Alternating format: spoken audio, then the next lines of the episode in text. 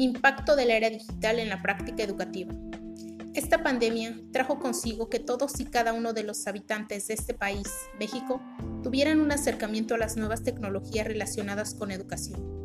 Es verdad que antes usábamos plataformas digitales y apps, como son WhatsApp, Facebook, Instagram, entre otras, pero en su mayoría las utilizábamos para pasar el tiempo. Con la llegada de la pandemia, nos vimos forzados a encontrar métodos para continuar con la educación de nuestros pequeños pero no solo la de ellos, sino también la nuestra.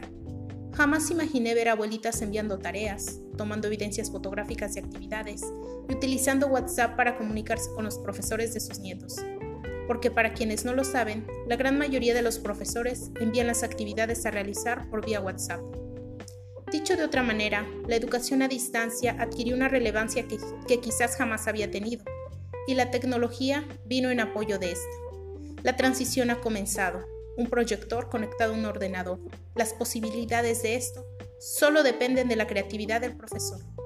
Pero no todos son buenas noticias para los tecnooptimistas.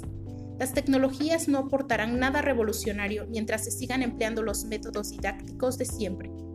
Entonces, ¿cuál sería el siguiente paso?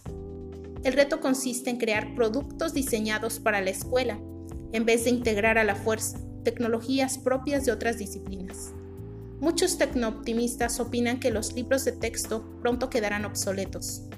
Pero según Augusto Ibáñez, quien fuera coordinador de nuevas tecnologías aplicadas a la educación y hoy director de su propia editorial, opina lo siguiente.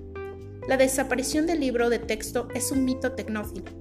La experiencia emocional de la lectura en papel nunca será superada por un libro electrónico, y muchos estudiantes, al igual que yo, siguen prefiriendo el material impreso al digital, debido a que es una fuente mil veces más confiable.